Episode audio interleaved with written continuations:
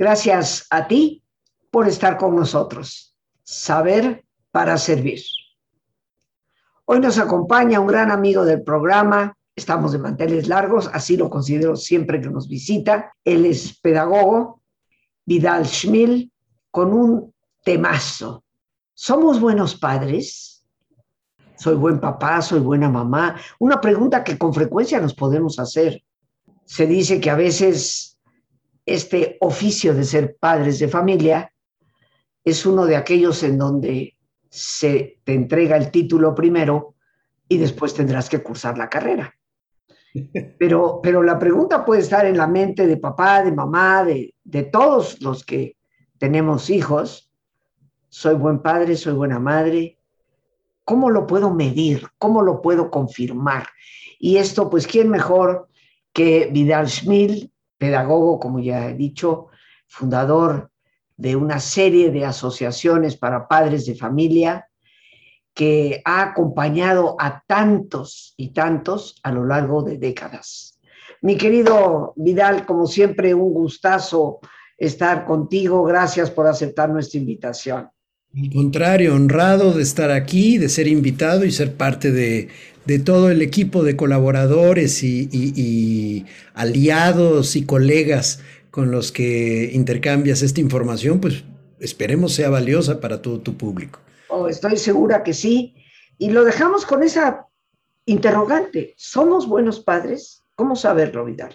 Es que efectivamente, mira, dices, frecuentemente nos preguntamos si somos buenos padres o madres.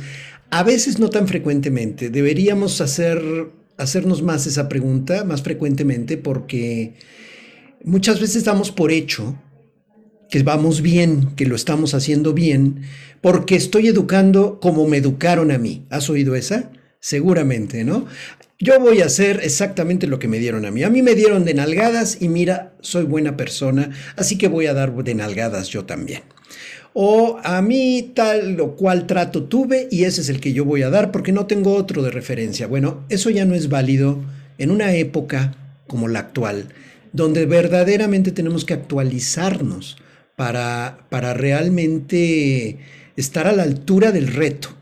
Ahora, preguntarnos si soy buena mamá o soy buen papá, no deberíamos hacerlo nada más desde una perspectiva emocional eh, es que lo amo mucho, lo quiero y pues entonces eso me convierte el amor automáticamente en buena madre o buen padre. No es así.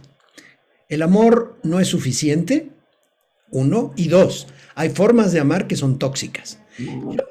mejor te propongo un, criterio basado en un perfil para evaluar cómo voy o cómo, qué tan bien voy o qué tan bien educo o no, tendría yo que preguntarme primero que nada, ¿a dónde estoy conduciendo con mi educación a mis hijos? ¿Qué perfil de persona? Retomando el concepto de convertirse en persona de Carl Rogers, lo recordarás y lo citaré en alguna ocasión, el, el convertirse en persona es un acto consciente, es tener ciertas características que te permiten ostentar, vamos a decirlo así, el título de persona, no solo de ser humano por el hecho de haber nacido humano. Y yo propongo tres rasgos, tres rasgos de personalidad muy concretos, para no complicar más la vida, que ya de por sí es complicada. Vamos a, tratar de simplificar aquí el asunto tres rasgos de la personalidad a largo plazo. Yo quiero que mi hija, mi hijo, sea una persona de bien. Ese es el primer rasgo.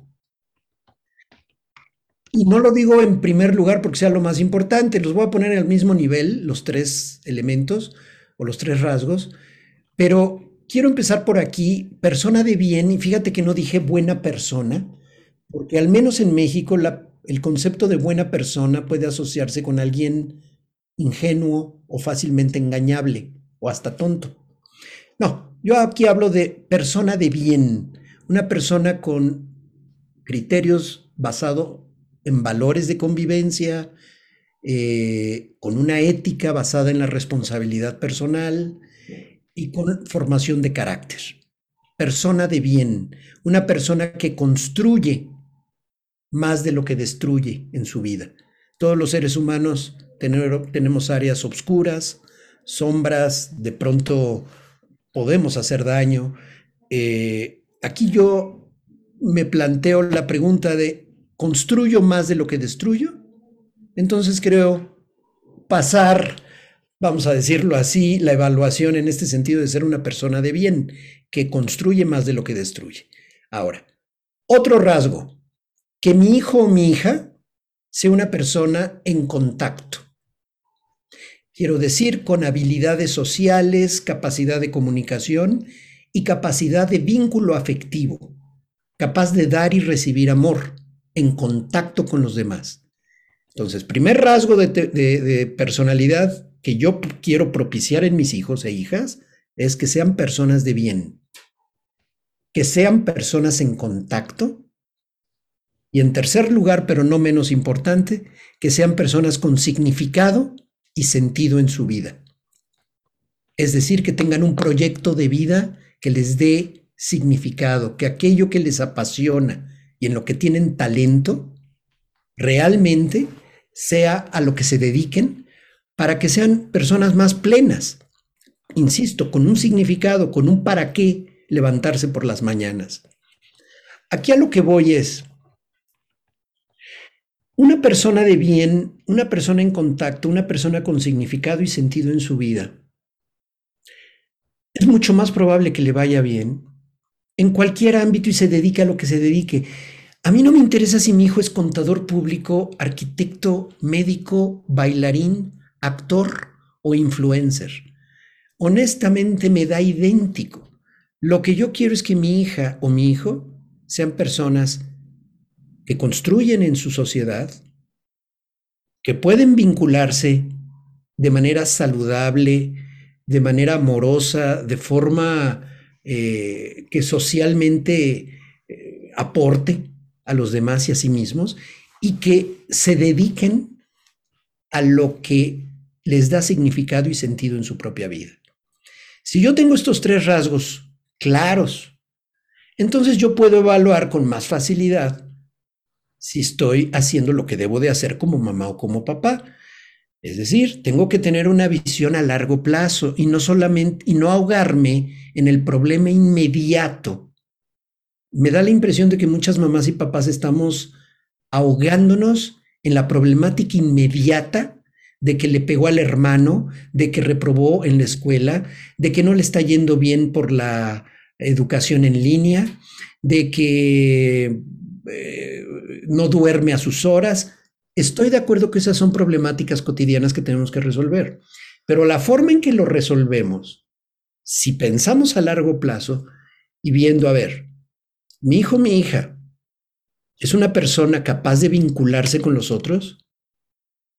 Mi hijo, mi hija, es una persona empática que se preocupa porque alguien está sufriendo y responde a eso.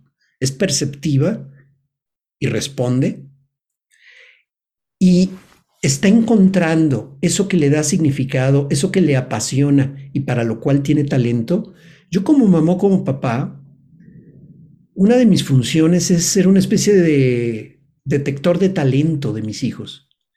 Eh, ver que mi hija tiene una capacidad de lenguaje muy desarrollada, bueno, pues la voy a, propiciar que tenga actividades relacionadas con el lenguaje, porque eso es lo suyo.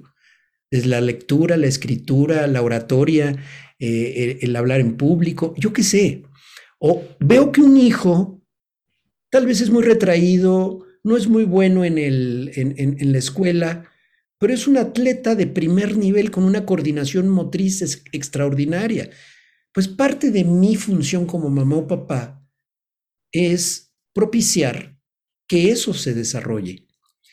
Y una cosa muy interesante, Rosa, es que a veces las habilidades y talentos de los hijos naturales son molestas para el entorno educativo de los adultos o de la escuela.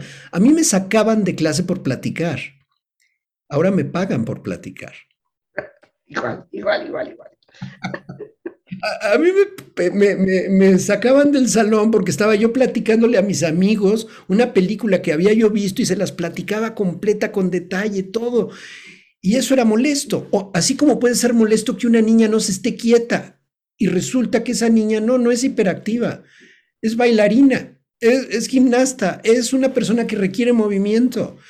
Por supuesto que en el aula para enseñar matemáticas va a ser molesta esa niña, pero si nosotros tenemos un conocimiento más amplio de, lo, de estos tres rasgos, porque ahorita me, me enfaticé en las habilidades o talentos, pero cuando yo corrija a mis hijos, cuando yo les dé un permiso, cuando aplique una prohibición y diga, no, no puedes ir a tal lugar, todas las decisiones del día a día tendrían que ir acompañadas de una breve reflexión sobre, estoy ayudando a que mi hija, a mi hijo, sea una persona de bien, una persona en contacto y una persona con significado y sentido?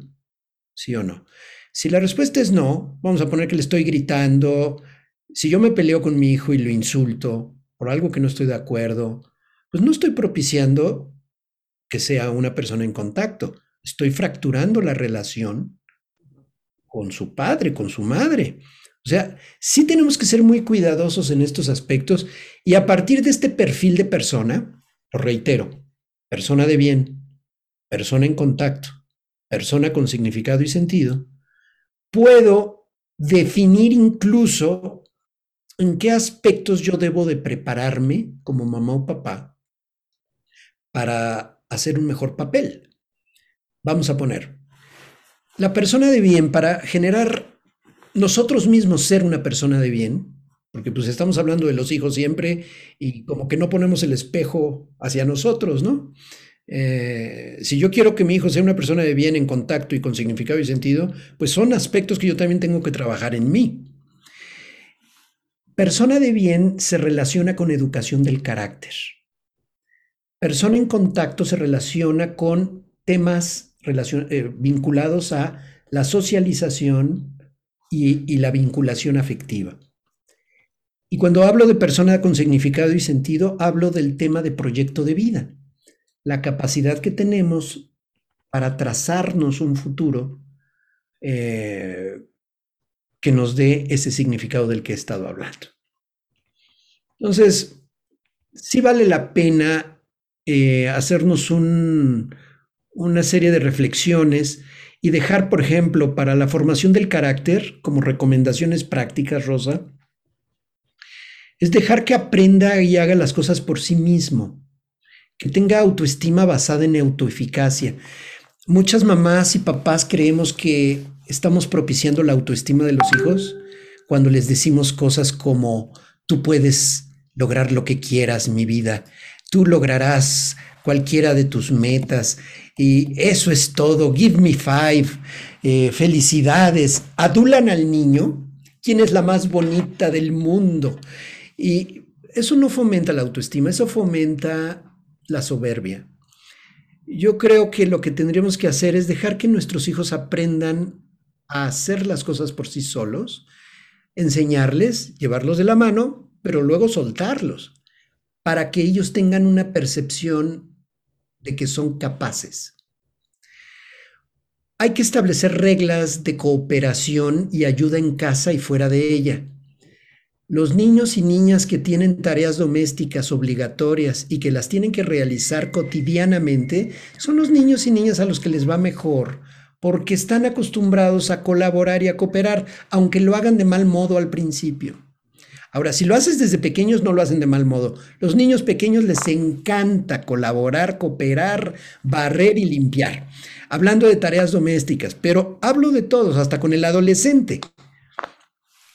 Sacar las heces del perro, sacar las bolsas de basura, hacer su cama, aunque tuvieras un nivel socioeconómico que te permite tener ayuda doméstica, por favor, que tus hijos aprendan a hacer una cama, hacerse un huevo estrellado, sin quemarse, aprender un cerillo, sin dejar los dedos pegados. Ah, es que eh, me da la impresión de que estamos creando una generación de inútiles. ¿Por qué? Porque les hacemos todo en un afán de que no sufra. A ver, que aprenda a hacer las cosas por sí mismo. Asigna tareas domésticas para todas y todos y no basados en el sexo. Los niños a la cocina también no van a perder su hombría por eso y las niñas pueden arreglar perfectamente y atornillar algo porque son hábiles. Entonces no tiene nada que ver con si eres mujer o eres hombre. Eso es una forma, separar las tareas de ese tipo, es una forma de perpetuar el machismo. Entonces, es otro punto importante para la formación del carácter de los hijos. Este, Vidal, hay algo que quería yo, este, como subrayar tal vez un poquito. Sí, porque si me sueltas, me, sigo, ¿eh, Rosa? No, no, no, a mí me encanta, me encanta escucharte. No, es simplemente la palabra carácter. Tú sabes que tristemente en nuestra sociedad muchas personas no tienen claro lo que significa carácter. Eh, piensan que el carácter es temperamento es que tiene un carácter muy fuerte. Es que tiene un carácter muy apocadito. A ver. Eh, eh, y eso, eso, no es, o sea, el carácter es la formación en valores. Es lo que, lo que te da fortaleza para, decir, para decidir por el bien. Mira, eh, esto yo lo explico de una manera tal vez simplista, pero me ha funcionado para que este concepto quede claro y qué bueno que acotas aquí esto, porque efectivamente yo puedo dar por hecho que, que me estoy comunicando y, hay personas que puedan estar pensando en otro concepto. A ver, la personalidad, hablemos de manera simplificada. Podríamos decir que es la, la combinación del temperamento y el carácter. Exacto. el temperamento es heredado genético. Ahí sí, abueleó, salió a la tía Rosa. Esa. Bien, bien por ella, bien por ella.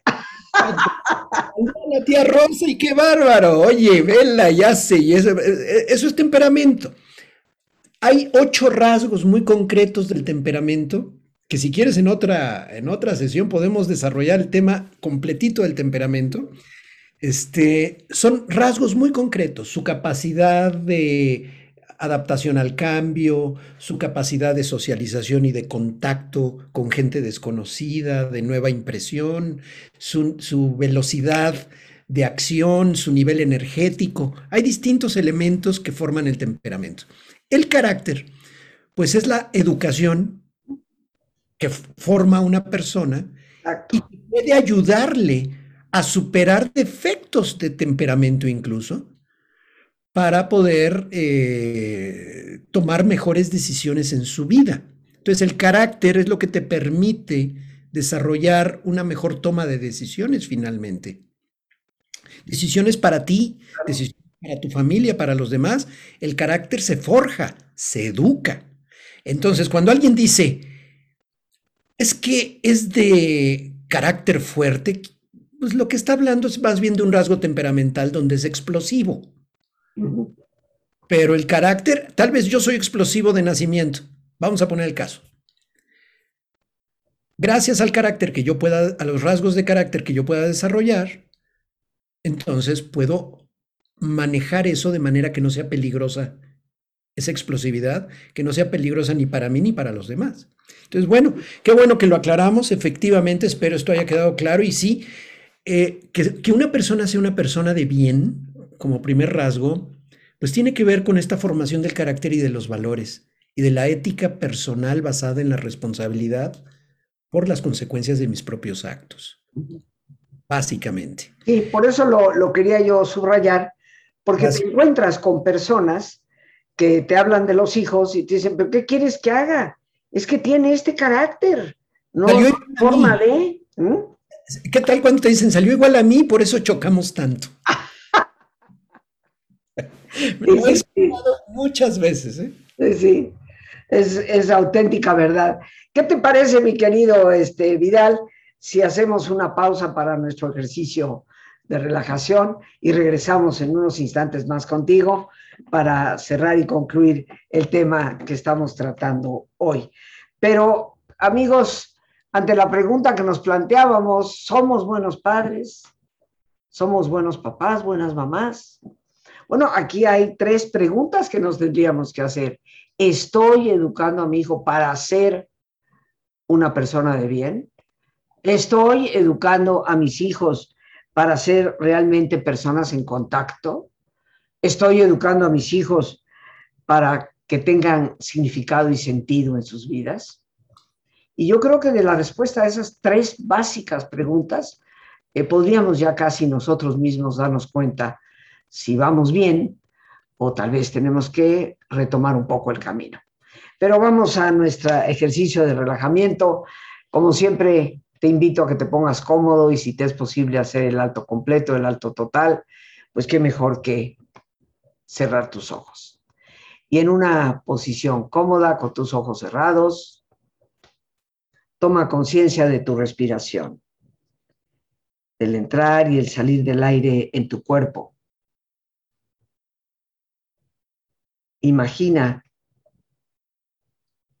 cómo al inhalar, así como llevas oxígeno a tus células, inhalas también serenidad para tu mente.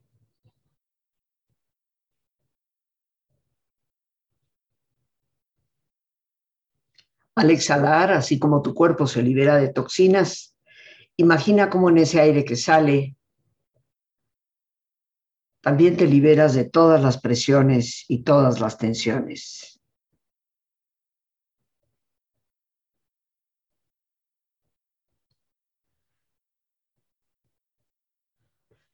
Respira profundamente.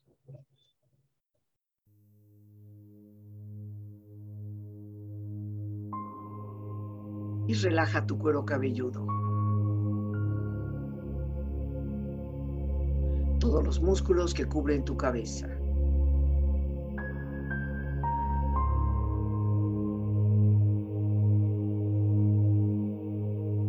Relaja tu frente. Siente la piel, la vibración de la piel que cubre tu frente.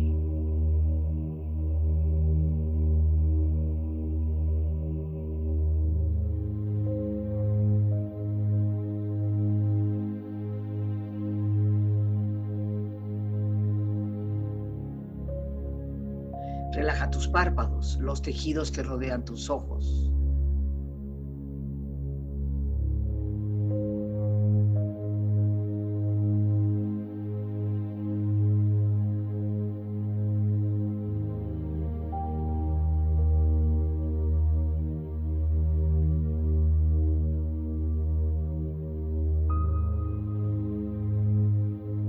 Relaja tus mejillas, toda la piel, todos los músculos que cubren tu cara.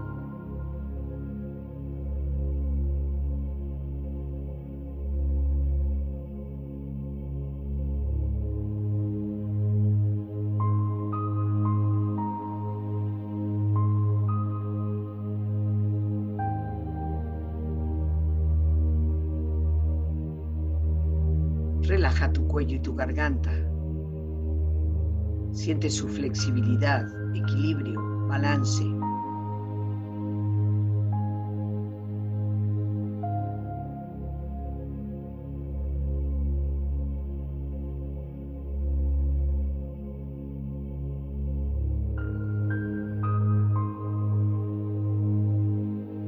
Relaja tus hombros, brazos y manos, así como tu espalda. Siente una agradable sensación que relaja todos los músculos en estas partes de tu cuerpo.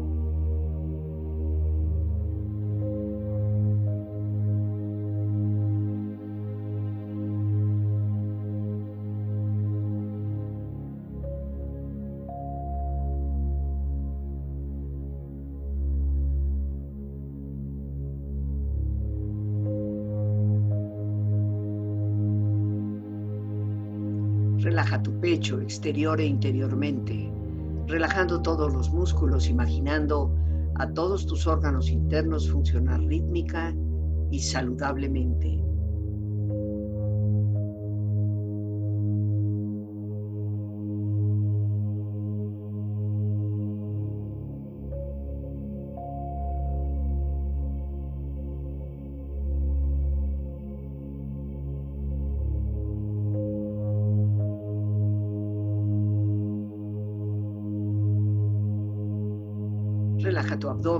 Exterior e interiormente, relajando todos los músculos, imaginando a todos tus órganos internos funcionar rítmica y saludablemente.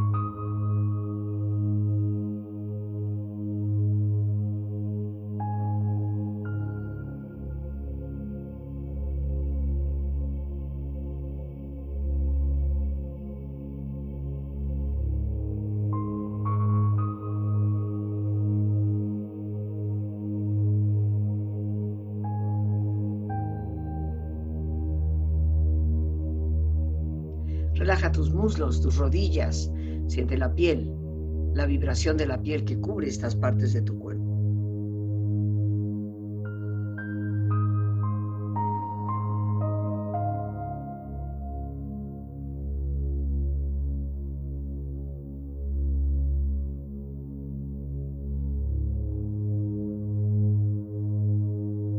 Relaja tus pantorrillas y tus pies.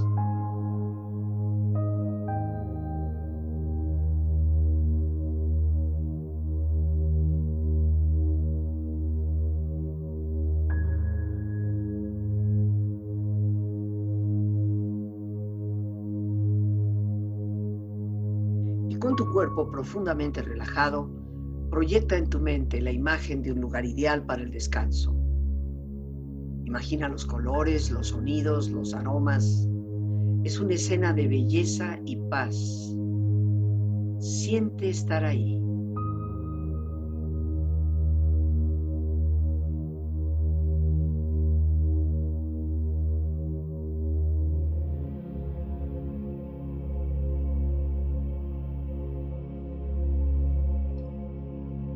Con tu cuerpo relajado y tu mente serena, reflexiona. Ser padres no significa ser niñeros, no es dar dinero. Ser padres no es entretener a nuestros hijos solo cuando tengamos tiempo. Ser padres es un llamado serio y permanente de estar presentes en la vida de nuestros hijos.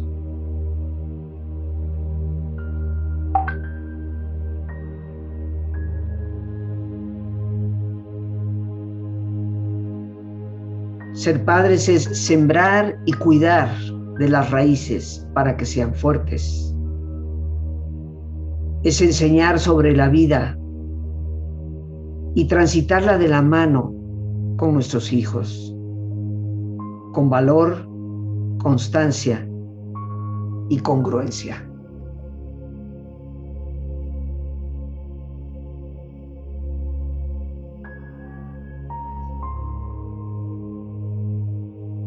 Vive de tal manera que cuando tus hijos piensen en justicia, cariño e integridad, piensen en ti.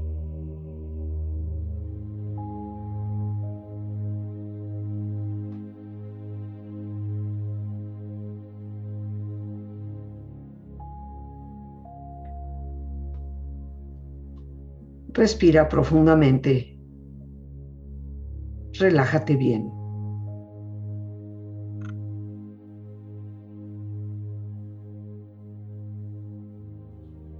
Y con esta experiencia empieza lentamente a estirarte, brazos, manos, piernas y pies, moviendo tu cuello, bostezando si lo deseas, haciendo que tu cuerpo retome su nivel de actividad habitual hasta muy lentamente abrir tus ojos. Ojos abiertos, bien despierto, muy a gusto, bien descansado y en perfecto estado de salud, sintiéndote mucho mejor que antes. Y ahora sí, regresamos con nuestro invitado de este día, el gran amigo pedagogo Vidal Schmil. Vidal, como siempre, nos, nos das pautas muy claras, sencillas, eh, extraordinariamente valiosas para el propósito que nosotros tenemos aquí. Y hablando de esto, estos tres parámetros que nos das, nos pueden servir a nosotros para valorar si voy bien o me regreso.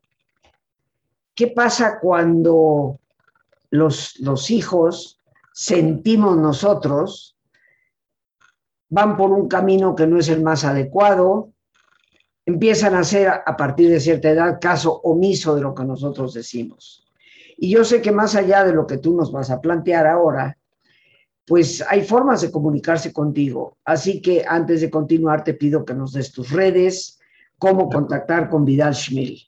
Claro, mira, en escuelaparapadres.com es la plataforma en donde hay cursos digitales donde la gente puede en forma de video, viendo videos, puede tomar el curso a su propio ritmo, escuelaparapadres.com. En redes sociales es muy simple, simplemente busquen Escuela para Padres de Vidal Schmil y van a encontrar en Facebook, en Twitter es arroba escuela-padres y en Instagram Escuela para Padres Vidal Schmil.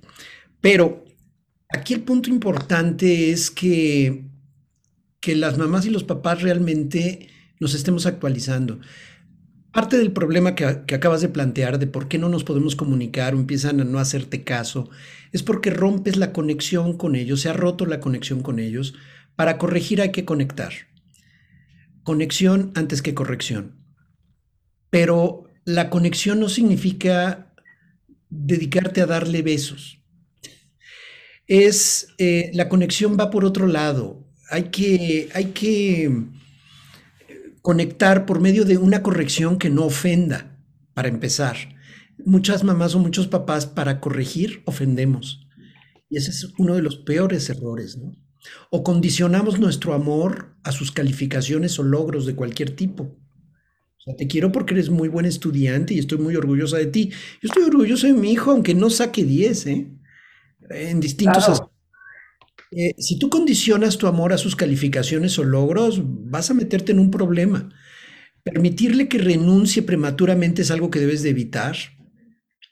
Eh, si te la pasas dándole órdenes continuamente o la mayor parte del día, pues tampoco vas a lograr que, que, que tu hijo se conecte contigo. Y cuando quieras corregirlo, te va a mandar allá lejos.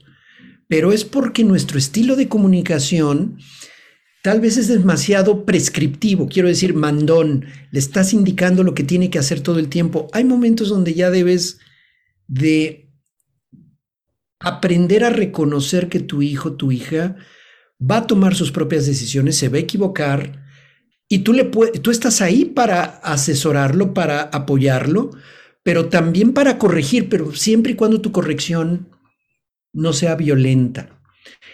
Eh, aquí hay un punto también fundamental, ¿no? Que, coopere en casa y que además le establezcas límites y parámetros muy concretos, estructura en el hogar. Horarios, hay horario para estar en pantalla, eh, hay un horario para entregar el celular, el celular no duerme contigo, duerme con, duerme con los padres en un cajón cargándose pero los adolescentes no pueden estar con el celular en la madrugada viendo videos a las 3 de la mañana eh, o chateando con amigos a las 2, ¿verdad? Porque mañana va a, la escuela a las 7, 8 de la mañana.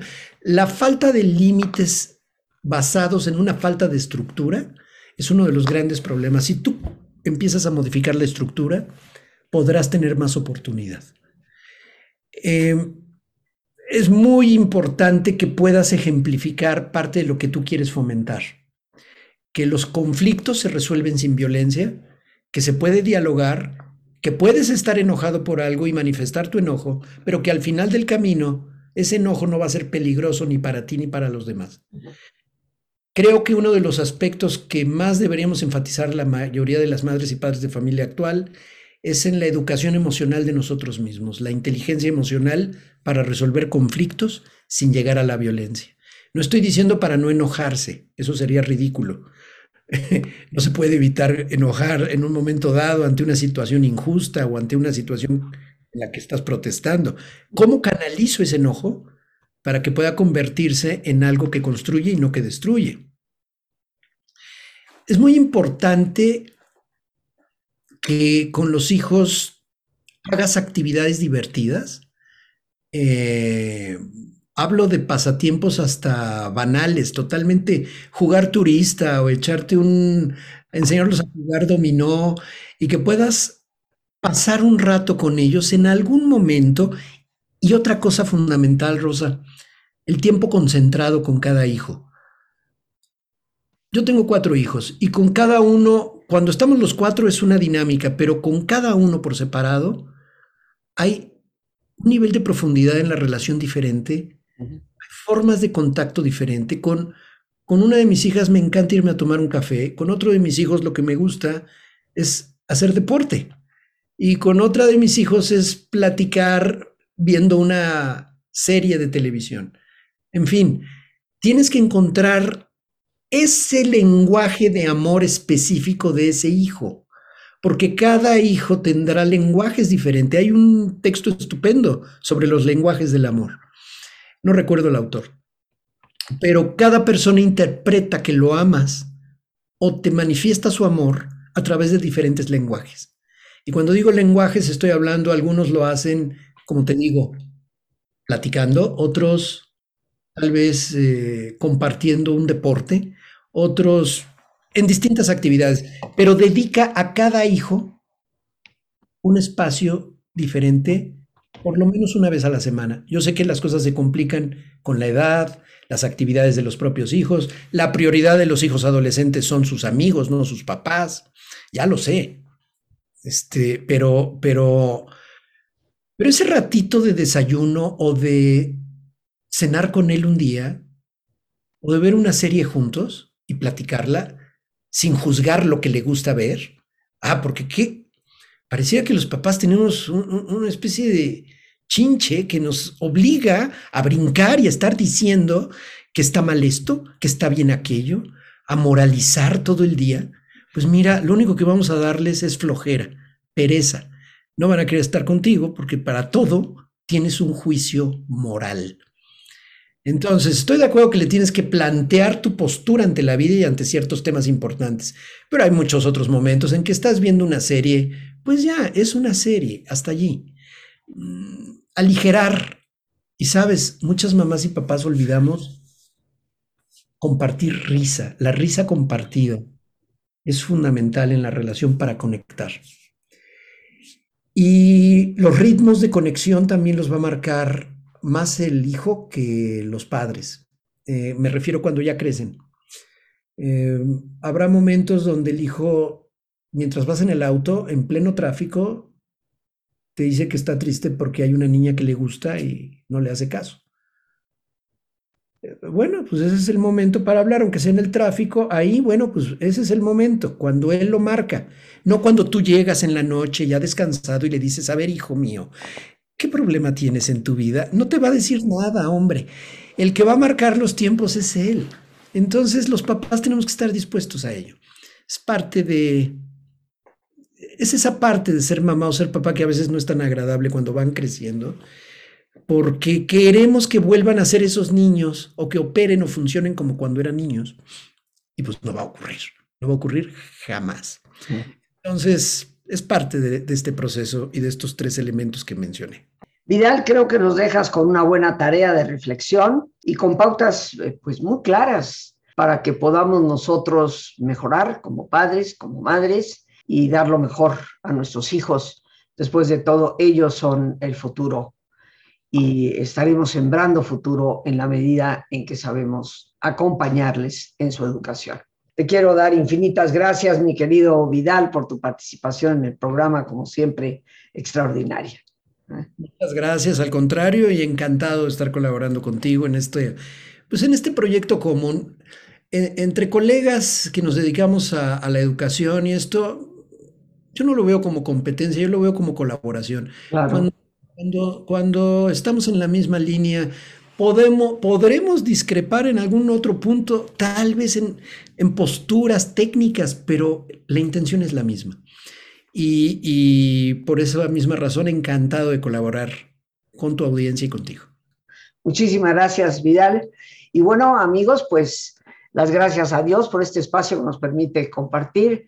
Gracias una vez más a nuestro invitado, el pedagogo Vidal Schmil. Gracias a nuestra productora Lorena Sánchez y a ti, el más importante de todos, una vez más, gracias. Muchísimas gracias por tu paciencia al escucharme y por ayudarme siempre a crecer contigo. Que Dios te bendiga.